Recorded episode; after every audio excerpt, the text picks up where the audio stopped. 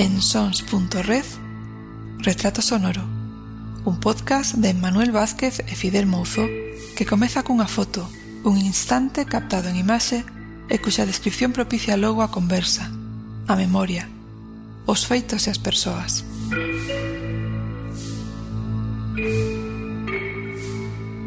Benvidas e benvidos a este novo retrato sonoro con Verás Verás que te vou a contar co Ti Martiño en Sons Podcast. E como che avancei no capítulo anterior, falaremos da relación coa morte nestes lugares.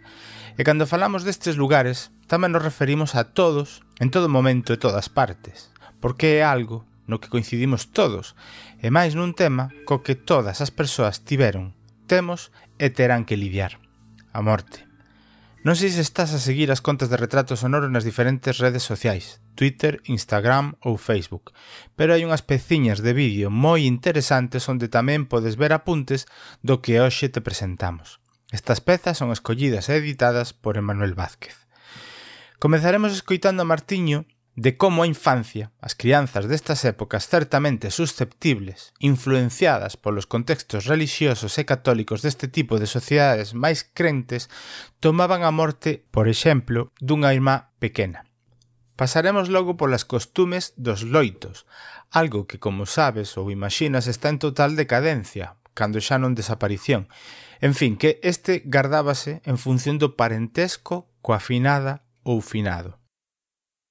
A medicina, os médicos que chegaban a maior das veces máis tarde que cedo as enfermidades, e nestes lugares, nestes pueblos, nestes povos, cando alguén vía chegar a un médico, moitas veces era sinónimo de malas novas.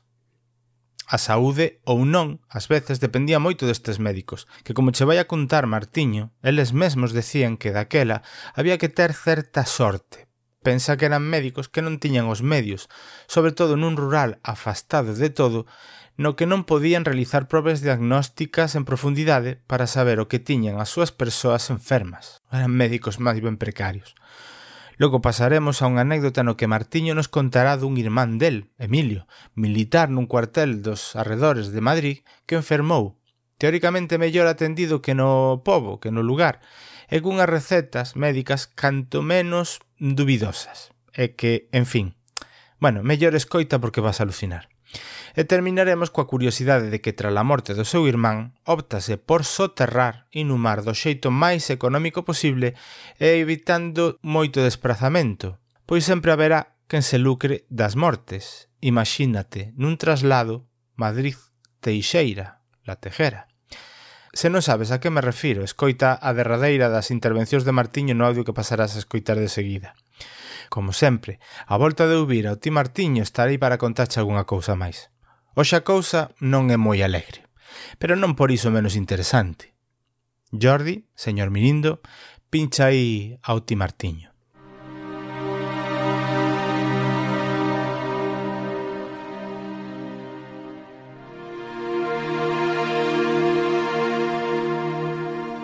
que, que, que lugar ocupaba? Cal, cal foi? O... Eu ocura, ocupaba o penúltimo. O penúltimo. Si, sí, moriu unha rapaza, ou sea, unha muller, que era muller, que tería eu, que acórdome, un exemplo, o que eran a, a, as cousas, as criaturas.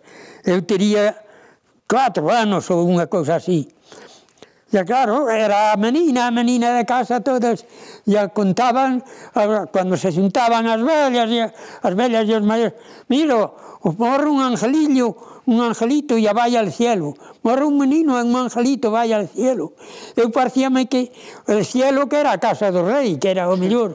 Cando viñeron a mañá, nos medía, meu irmão que para descanse, dormíamos aquí na casa ma, noutra casa nunha, na, onde vivíamos e tiñamos dúas casas como era máis de familia pois vivíamos para aquí abaixo cando meu irmão mira moriu a hermanita E eu, cando, como vi aquilo saí que, ui, que contento, que contento estou, que teño unha hermanita no cielo, que teño, parecíame pois que ali tamén seguía sendo miña hermanita. É unha cousa boa. Fica que, sí.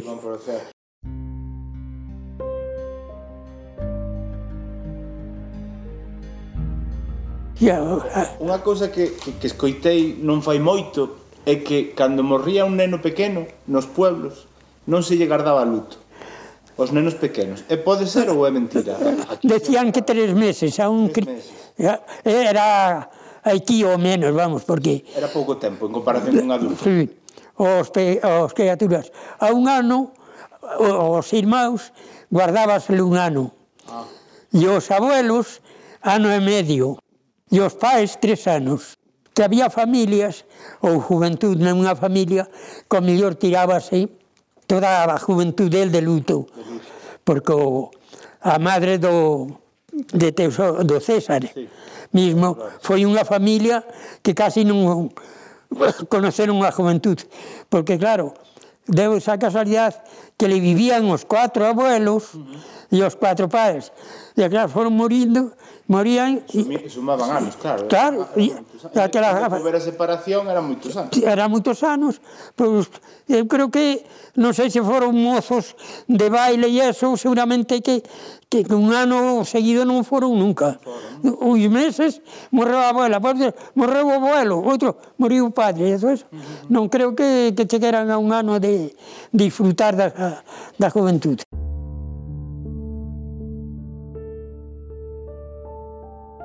nin os médicos o daban a, a saber tampouco. Claro.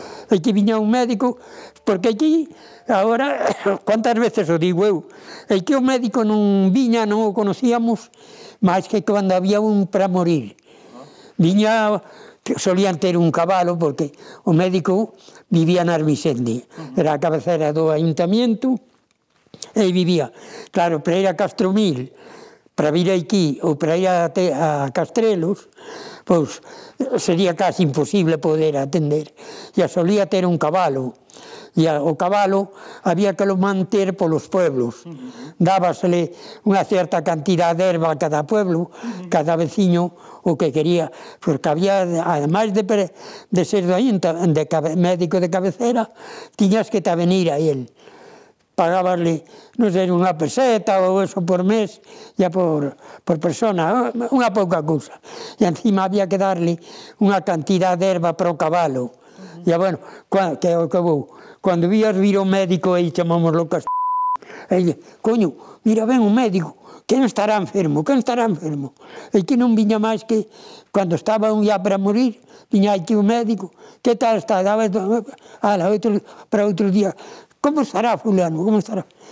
E aquí a Castromil, en Satipián e a Hermisende, no, porque ás tardes mismo, se había algún enfermo iba pasando, e a veío, pero Castrelos, Castromil e a Teixeira tiña que fazer a cabalo, senón era imposible. E vexo toda a xente morena, morena, morena, morena. Era do traballo no campo, porque ves Hombre, claro, esos claro, colores claro. de tal. Comidos do sol. Claro, comidos, porque é o que dixo usted fai un momentiño, non? De xente que con 60 anos parecía xa que tiña 80 ou 90, é dicir, sí, sí, sí, sí, avellentaba sí. moi rápido, non? Por culpa deses... deses... Pues, coño, a xente, entonces aparentabas sempre dez anos máis que o que tiña, porque eh, eh, as comidas, aunque eran de máis alimento, o traballo tamén te comía máis, porque os traballos eran brutos, era todo a brazo. Aquí, ferramentas mecánicas, aquí non as houve nunca. Ya todo era traballo. Viña o día, ya te collía no campo, tiñas que estar o sol, a agua, o frío, a neve, o que fora. A xente viña para casa, un médico, aquí ya digo, só viña cando había algún morra, para morrer. A xente, en primeiro lugar, como me decía a min un día un médico que houve aí de Irmisende, tiña moita confianza comigo, decía un día sobre isto. Dice, Martín, eu, un médico, colle fama se a, a cousa te sai ben. Que chegaste no momento que a enfermedad dou volta para ben, entonces ya eres un médico de fama dice, mira, meu padre era de aí del Mixente do, dos comerciantes esos, chamábase esa Dice, meu padre chamábanle don porque tiña cuatro duros. Meu pai non sabía fazer unha O cun canuto, mm. ya non sei, pero como tiña dous duros, ya eu reconozco que era así, porque íbamos mozos a unha festa e os únicos que levábamos dous duros no bolso eran os fillos de don uh -huh. ya, pero os demais iban á festa bailar ou eso, pero acercarse a beber un vaso de viño era cando chegábamos nós que decíamos, eh, a ver, os mozos da Armisende para cá. Diz, a ver, saque aquí un, unha cuartilla de viño. Pagábamos unha peseta, unha cuartilla de viño. Eh, eh, a beber todos. E os mozos de, Castrelos, os da Teixeira, os de, os de San Cibrián, a mirar como bebían aqueles. Era, era unha miseria, era unha miseria. O que eh, vamos dos médicos. Contou, contou mamá, contaba a mí, dice, mira, eu fui médico, pero ya estaba jubilado, fui un médico, tuve algo de fama, como pasa a todos, pero eu non é porque fora mellor médico, era un médico como, como outro cualquera. Se mira, vou a contar un caso de cando saí da, da universidade. Dice, claro, eu saí da universidade, pedí para Zamora, como meu padre en Zamora era o amo do, do comercio, logo achou ali, no, pues, ven a Zamora para Armisende, a traerme para aquí. Bueno, vim para aquí, era o médico, estaba aí, médico de cabeceira, do ayuntamiento, estaba no comercio, viñan a verme, eh, eu subía a teixeira co cabalo cando me parecía, había un enfermo un castromil, iba lá, iba, era o médico.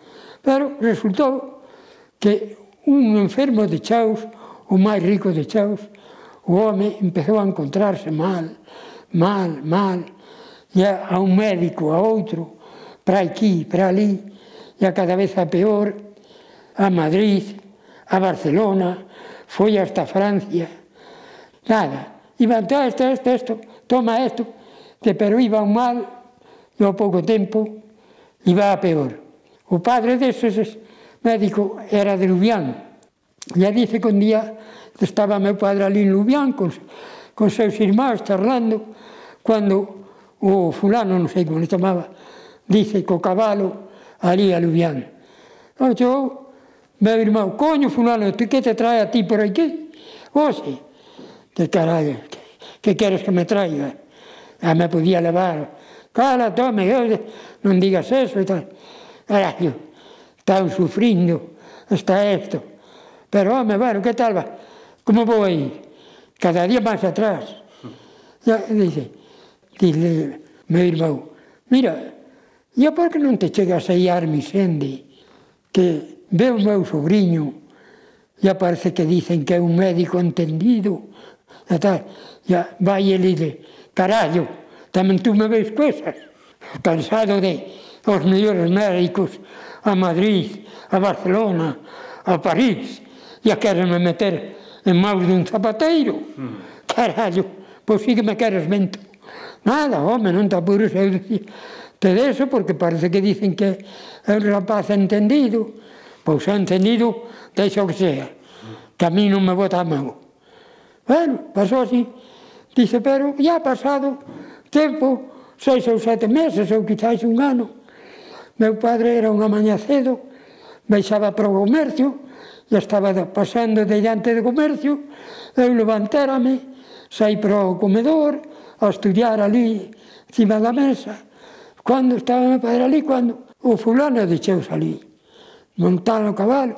Coño, que te vai ir? Que carallo queres veña? Veña onde o teu fillo. Home, home, meu fillo, tal. Pois veña onde é. E, bueno, pois ele está arriba, el te dirá, pero andaste por tantos sitios, pero ven, suban dela a ver o que te dice. Estaba ali cando entra meu padre.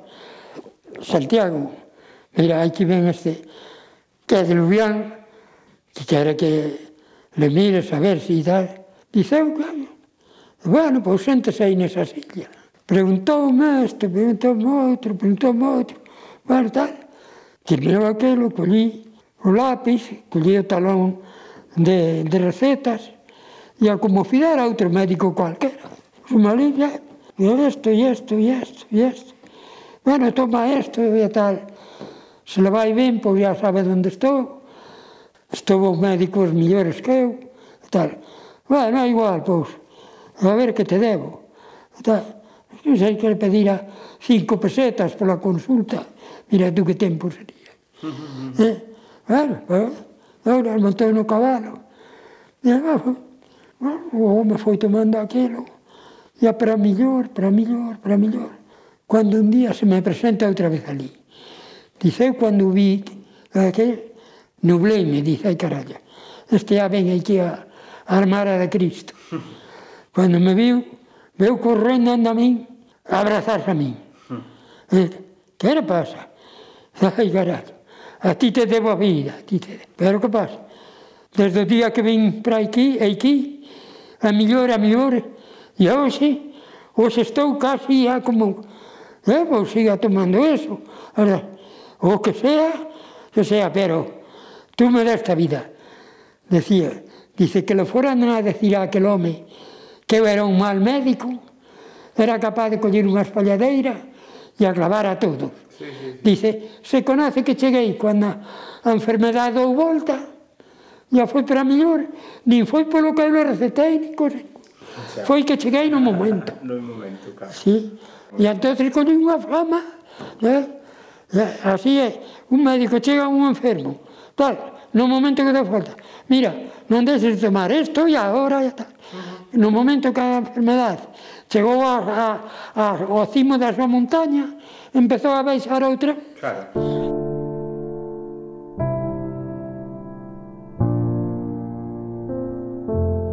O máis vello foi o chegou a 39 anos. Era guardia civil, entonces foi cando a época de Franco, que decía eu se non era a cousa así, el tuvo unha angina de pecho, uh -huh. e a veu aí que a boda de miña irmá e a colleu paludismo. Uh -huh. Estaba no, en Aranjuez, de puesto, e estuvera no asedio en Oviedo. Ya tiñan algo de consideración aqueles que estuveran no asedio, tuve, tiña algo de consideración, ya estaba no servicio de información, non facía nada. Pero chegou ali, ya claro, a angina de pecho producía le fiebre. O paludismo producía le fiebre. Bueno, meteron un hospital, mal, mal, mal, mal, alá foi tirando, volvese propuesto, foi a un, a un especialista, que era tenente coronel, ademais do exército, e recetoulle algunhas cousas, para llantrelas, unha cousa rara, neso, que tiña que fumar moito. E a irmã o tabaco non podía ver, non podía. Bueno, aquilo continuou hasta que tuveron que volver a ingresar. Ingresaron, e claro, estaba... Entonces os hospitales non era como hoxe, eran enfermeros. Viñan a mañá, tomaban a temperatura e apuñan a temperatura nos pés da cama nunha tablilla que tiñan ali para cando viñera o médico miraba a temperatura e por aquelo, bueno, ela estaba moi mal. E a, a angina producía le pecho. O paludismo, que foi o que le descubriron primeiro, pois nada, dice, non me acordo agora que, que non sei o que le de, o que le recetaban, era contra o paludismo, non me agora acordo das pastillas. Una, se, ah, ah. se, se, se lle recetaban fumar, sí. xa non sei que podía ser o peor que eso, porque sí. hoxe en día eso non se lle ocurriría bueno, ninguén. O caso é que había un capitán que era o capitán, o capitán médico da sala, que de acórdome do apellido, Mira, collía, miraba aquilo, 38 de medio. Non me acordo como chamaban as pastillas síganle dando isto, uh -huh. síganle dando isto. Chegou o fin de mes, marchaba de, de permiso, e facíase cargo outro capitán da sala, e chega de, mira, aquí el guardia civil este, tiene paludismo, lo estoy tratando con... Carallo, non espalda acórdeme cuando non no me fai falta. Dice, así que en el momento que veas que se le corta la fiebre, le retira las pastillas, que no ocurra nada. O aquel capitán creo que era un medio abandonado, chegaba ali, miraba a, a, a tablilla da temperatura, tal, síganle, síganle o tratamento, síganle o tratamento. Tanto le den, tanto le dieron, que le envenenaron a sangre. Joder enveneno la sangre, chega cando volvo relevo, o capitán que vai a facerse acá, cargo dos enfermos, dice, coño, pero onde está aquí? Dice, sí, que, de que le tratas? Dice, coño, del paludismo, tal. Que, que logo se deu conta, dice, dice, no, pero tú lo has matado. Dice, meu irmão, e era en octubre, cuando estaban ali, dice, tú lo has matado. Chegan fai dice nada. Que dice, foi cando se, re, se descubriu a penicilina por, a, por aquel entonces. Dice, vamos a ver si con esto le podemos salvar la vida, pero va a ser difícil. Bueno, empezaron a, a, a, a, a tratarlo coa penicilina, a tratarlo e el para arriba, para arriba, para arriba, hasta que a dice, coño, pues mira, lo hemos conseguido. Vai e a doulo a alta Praca disfrutera no cuart no cuartel, non para casa. Non estaba totalmente recuperado, coaquelo volveu outra vez a crecer, a crecer, a crecer, a, aquelo a retroceder e a para mal, para mal, hasta que un anaute colleu a pistola, e a el cos dolores de tal tiña un compañeiro como eran solteiros, estaban no, na nave solteiros, dice, coño, pero gordo, onde vas, onde vas? Dice, me voy ahora mismo al hospital a matar al capitán, al capitán. Dice, pero que tú dices, e agarrou, botouse el, ya chamou aos compañeiros, colleron, llamaron ao capitán, e dice, bueno, nada, al hospital con el rápido, ah, ni médico ni nada, al hospital. Volveron, Para outro día, meu tío, tiña un tío eh, que era maestro, estaba en Getafe, claro, avisaron desde, dixo meu irmão, que tiña ali un tío cerca, e que que foi ali a vivo, chegou, eu estaba en San Sebastián, cando un telegrama de man moi gravísimo. O que me vou, oi, colleini, tampouco non avisei nos da, os da fábrica ni nada.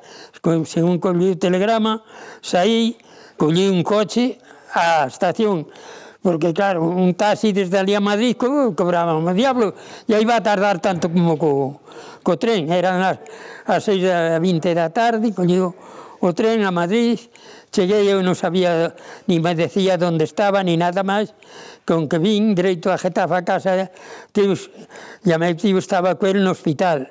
Miña tía, oi, mira, Emilio, está moi malico, moi malico, e tal. Pero onde está? Dice, está en Carabanchel, no hospital militar. Dice, pero vete, vete allí que ya lo sabe todo Carabanchel y todo el mundo que hai un guardia moi grave, moi grave, y eh, no te ponen impedimento ninguno al entrar porque el teniente coronel que es el director del hospital, ya Emilio había tenido una consulta con él y además es íntimo amigo del suegro de Pepe, que era un primo meu. Dice, son íntimos amigos y claro, el suegro pues lo recomendó ya hasta allí. Con que claro, soy yo, eu que entré, ya iba a entrar na, na principal, no, no hospital, con que ven un, o soldado, tú onde vas? Digo, tengo un hermano, ah, sí, sí, pasa, pasa, chamou o cabo, cabo, ala, un guardia, con, acompáñalo a la, a la sala onde está el capié, el, el guardia este grave. Con que eu que entraba na nave, tiña que cruzar tres naves dentro, cando se ia meu tío, tenente coronel, e o amigo, que era sogro do meu cuñado. E me dito, mira que un hermano del guardia le, o, te saludoume, me dice, mire, ya somos hombres, le voy a decir una cosa. Dice, su hermano, siento decírselo, pero no hay salvación. Yo digo, coño, no hay salvación. Dice, no. Y entonces podría llevarlo a casa porque la familia siempre preferiríamos que me orilla en casa. Dice, no puedo. Dice, si fuera un soldado, se le autoriza una cura ambulatoria y como si se muere por el camino haya cuidado. Dice, pero un guardia civil viene o sale por su pie o sale difunto. Y su, y su hermano, si salvaría la ciencia, no podríamos decir que lo habíamos salvado. Entonces había que atribuirle a un, milagro, a un milagro divino. Dice, porque se le ha envenenado la sangre, que se le, ha, se, se le ha reventado la bilis, ahora su hermano estaba amarelo, amarelo todo o corpo, e despois era así, un, un, non era unha persona, un, fen, un fenómeno, era. Inxou, tal, dice, por eso non llore, porque claro, los, me salteron as lágrimas, dice, ya somos personas, e yo se lo advierto, aquí la ciencia no alcanza, no hay nada que, que hay que hacer. Mientras tengan algo de vida, tenemos que luchar y todo eso, pero sin esperanza ninguna. Ya no hay, no hay salvación. Le han reventado la bili, se la ha esparcido por todo el cuerpo y ahora ya no hay un error que tuvimos los médicos. Claro, si ese no, no se escapan así, claro. pero entonces, como si fuera un can igual que él. Así foi.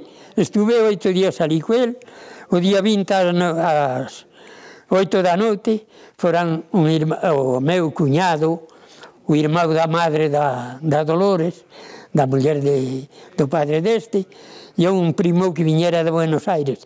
Foran tamén de Iquiabelo, era ya para aviso, día 20. E eran as 8, e digo, bueno, si queréis, vamos a, ao salir vamos a cenar e a vos tiñan que coller o tren ás 11 menos cuarto e a para vir para aquí. Se aquí tenes que, tenes que marchar pois marcháis porque teño que vir logo que meu irmão non tarda a morrer. E dice, oh, meu eu parece que acho mellor e tal. Digo, non, meu irmão non tarda a morrer que tarde que ás 11 da noite non chego oh, meu tal, tal digo, non chega a noite, vamos a, a comer e se un salías do hospital cruzaba a carretera e estaba o hotel. Ya, eu como levaba comendo ali oito días, ya sabían todo, Carabanchel, que había un guardia moi mau e tal, e nada máis que chegaba ali, logo me viñan a atender. Con que entremos, ya estaba quitando as chaquetas, va pola nun perchero que había para sentarnos para cenar, cando ve subir un, un soldado, e eu ya collía a chaqueta, digo, dixele, cara, meu, meu irmão morreu. Digo, oh, meu Luís, meu irmão morreu. Dice, aí ven un soldado a presa, efectivamente entrou, dice, está aquí el hermano del guardia. Digo, sí, dice, su hermano que se ha puesto muy grave. Digo, no, muy grave ya estaba. Mi hermano ha muerto. Fomos allí e efectivamente acaba de expirar. Levémoslo, e o que vou a contarte. Estábamos no depósito de cadáveres do hospital ás 12 da noite, estábamos ali coel, porque trouxeron a meu irmão, e a meteron nunha casiña que eran unhas tabuiñas e unha teliña que era como unha seda. Echeleu ali o que estaba. E non hai cajas mejores. Dice, aquí non hai caja mejor para nadie. Aquí van todos igual. El que quiere, después compra outra, la que se, pero aquí, el que sale de aquí sale así. Bueno, pues, ¿qué le vamos a hacer? Ya cuando mañana venga mi tío para ultimarlo el entierro, pues ya, ya buscaremos outra. Ya estábamos ali, os tres de noite, cando ás doce da noite, ven cun señor, un velliño, todo, todo, con cun traciño negro, todo cheo de sebo, a bragueta a, abotonada con aqueles alfileres que, que le chamaban imperdibles, que era un alambre, eh, ali tres alfileres, pero ya, ya digo, luego, o enfermero que estaba allí, digo, coño, ¿cómo traíste?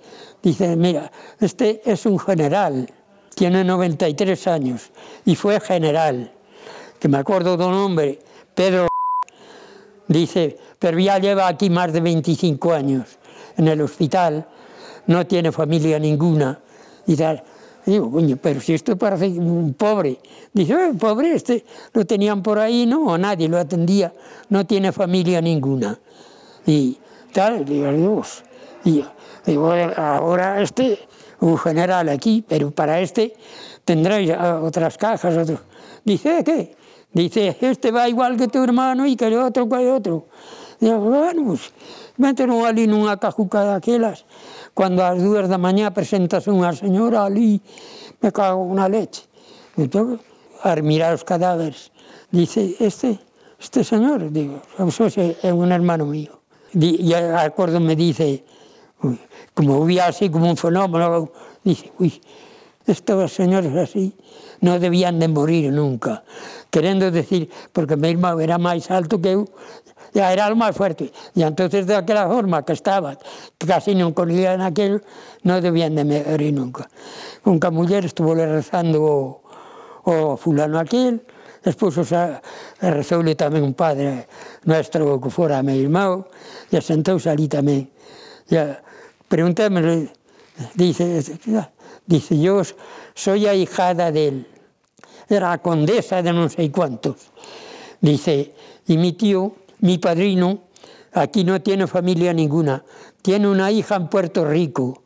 Dice, ya lo sabe, Dice, porque hace unos 25 años que no, no ha vuelto a España. Pero como yo estaba aquí al cargo de mi tío, le, le comuniqué y ya está al corriente y me ha dicho que me haga cargo de, de, todo, que ya me abonará. Ya le he dicho que no hacía falta, de que me lo recomendaría, que mi padrino no iba a ir como uno cualquiera al cementerio. Aunque bueno, eh, Estuvemos ali e posos a rezar un rosario ela sola. E foi eu de Buenos Aires e dice, señora, si lo hace usted en alto, podríamos acompañarla. Ya, ah, pues muy bien, muy bien. Ya unha marquesa, ya poso se rezou un rosario ali ao difunto, despois ya toda a noite así contándonos historias, decía que sempre o quixera moito e elela, pero claro que non o podía ter en casa, pero que no hospital, que la que sempre o viñera a ver a menudo, uh -huh. ya que todo eso, ya que e falando dos, das cajas aquelas, dice, no, mi tío, mi padrino, non vai ir así. Pero outro día pola mañá, de meu tío, fomos a, a buscar unha funeraria para que se fiera cargo do traslado do, de mi irmão a Getafe, E ela tamén marchou a buscar. Cando viñemos, trovemos a, veo a funeraria nos collemos xa unha caja non de moito lujo, pero ya un pouco máis acedenta, adecentada sí. que aquela, e a metieron, meteron ali, ya, cando veo ela viñeron logo detrás, caralla, traíale unha caja, que eu que sei, naquel tempo de meu irmão gustou ya, que era o ano ah, que ano era, no ano 50, o 20 de octubre do ano 50. Ya le custou 7.000 non sei que pesetas naquel tempo. Cuixo raje salido, carallo. Ya, despois non sei o entierro como lo, como lo farían, uh -huh. pero eu extrañoume, ah, e se levo ao enfermero, bueno, este mañá traerán, polo menos, virán a formarle aquí a, ou a conducción do cadáver traerán algún carretón desos de artillería para levar os cadáveres. Dice, non, aquí, si no hay un familiar, tanto tal que sea general como que sale a, en un carretillo. Pero ela dixo que no, que se, se padriño que iba, que de momento lo levaba o, o, o panteón familiar da, deles. De do marquesado ou duquesado, non sei se era marquesa ou condesa, colgaba ya ali levaría. E o que veu que naquel tempo non o podíamos traer aquí tampouco de cadáver, porque era nos imposible. Así. Ah, non se podía traer. Tiñamos que pagar o entierro en todos os pueblos que pasera, sí. desde ali hasta aquí. E así, por exemplo, dous pueblos, un quedaba, vamos a ser, San Ciprián, e a Armisente quedaba metida para ali abaixo, para só que toque era un, un terreno de Ermisende, ya tamén tiñamos que pagar o, un tierro de Hermisende. O, Hermisende a todo. Eran, que sei eu, cerca de 100 pueblos ou 100 pueblos. E aunque solo pagaras un tierro de, de tercera, de onde te subía eso? Claro. Era imposible. E como o tío vivía en Getafe, Pero non, levámoslo a Getafe, compramos un nicho, ya deixas aquí que están os tíos, é como se si en, ali no pueblo. Sí, sí, sí, sí. Oh, e, pero o que vou, que se naquel tempo, aquel tempo caio así, vais tras dos capitáns e apagan ben o enterro, pero meu irmão morreu e como se morre un can. Eles lavaban as mãos con decir, morreu, morreu, e xa está. Pero aquilo fora unha negligencia médica, e a, ya non había quen lo quitera. E sobre todo a dor xa de que fora unha negligencia e ademais a máis non poder traelo por, por, por ese coste. E, e eso, claro, eh? para calquera persona normal sería imposible. Imposible. Claro. Es, es un, a un rico le supuña claro. un gastos imposibles. Claro, claro, que, claro. O que saían e despois que trasladaba, trasladaría os tres días. Claro. Porque saía deste pueblo para ao chegar ao Armisende saía a, a comitiva do da, da iglesia con cruz, al, eh, cruz alzada a esperar o cadáver á entrada do pueblo. Sí, sí, sí, Levaban á iglesia, farían ali cuatro causas, botabanle dous responsos e despois viño o sacerdote mismo e dábate un, un recibo. Tal día, a tal hora, ten unha misa polo, polo cadáver. Nos solo pagábamos tres parroquias, que era de Carabanchel, a de Villabre de Bajo e a de Getafe. En Getafe ya pagábamos un tierro de primera, pero nas outras dúas pagábamoslo de... Era como de, cruzar de, fronteiras por cada pueblo, solo que con un morto eh, e hai que... Sí, sí, sí. Eh, Eso, sí. realmente, quen cobraba que era a iglesia? O... Cobraba, a iglesia. Ah, bueno, a funeraria era a que se ah, encargaba. Ah, encargábase a funeraria. Que eso, a, a funeraria, e a donde o querías la, levar, sabía os pueblos que había, e a todo eso, o que eran as, o, o, o coste do... Eso, saía, cru, ya digo, iban con cruz alzada o sacerdote, e a, vestido, a esperar o cadáver a, a entrada do pueblo, levábase, por regla general, tamén ya todos os pueblos, sempre hai que niz hai un entierro, e entonces, e aquel tempo era máis fácil, pois pues, saían, e ao que digo, tardaríamos tres días, sí, sí, sí. porque date cuenta neste, os 400, os 2 metros, os 2 kilómetros, outro pouco, os 5 kilómetros, outro, outra media hora, todo eso, No. Farías imposible. Sí. Tanto económicamente como xa logísticamente. Como mover, o moverse sería unha, un imposible, imposible. Imposible trasladar un cadáver. Estamos de volta. Supoño que poderíamos comentar mil cousas logo de escoitar xuntos a Martiño, pero non é así. Que lle imos facer? Pero que che parece o imposto revolucionario da Igrexa polo paso dos defuntos por cada unha das parroquias polas que podería circular a ou finado en caso de traslado desde lonxe ao seu lugar de orixe? Fai pouco, falando disto con algunha persoa, díxome que isto estaba en vixencia todavía. Non sei, cóstame crelo, pero vaya. Investiga e, se así ocorre, contamo. É o remedio de fumar para combatir o paludismo? Supoño que alguén que sexa médico pode orientar un pouco sobre o razonamento que hai detrás destes tratamentos en certas épocas. Pero vaya, como cambiou o conto en cuestión de 80-90 anos. Ademais, non hai tanto, se recordas, fumabas en hospitais e non pasaba nada. Oxe vemos imposible, e é unha norma como quen di de onte bueno, literalmente, penso que foi da década pasada. En fin, recorda, lembra que estaría moi ben que difundises e lle falases ás túas persoas bellas sobre Martiño e que eles che contasen se algunha das cousas das que escoitas de Martiño son como as conta el ou pode ser que na túa zona sexan diferentes. Estaría xenial que non las contases nos medios de comunicación en redes que ten este podcast. No vindeiro episodio de Verás Verás que te vou a contar co ti Martiño falaremos de Garda Civil, Carabineros, de certo alzamiento militar en 1936 e como se levou nestes lugares. Recorda, La Tejera, Ayuntamiento Concello de Hermisende, provincia de Zamora, que ten marcos con Galicia e Portugal. Ata o vindeiro retrato sonoro.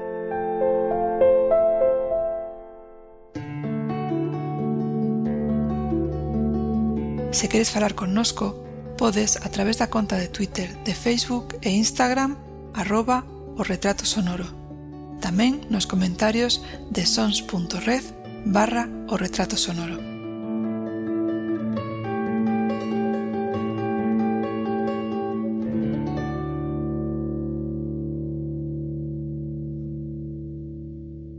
Que si queres ves mañá ou pasado...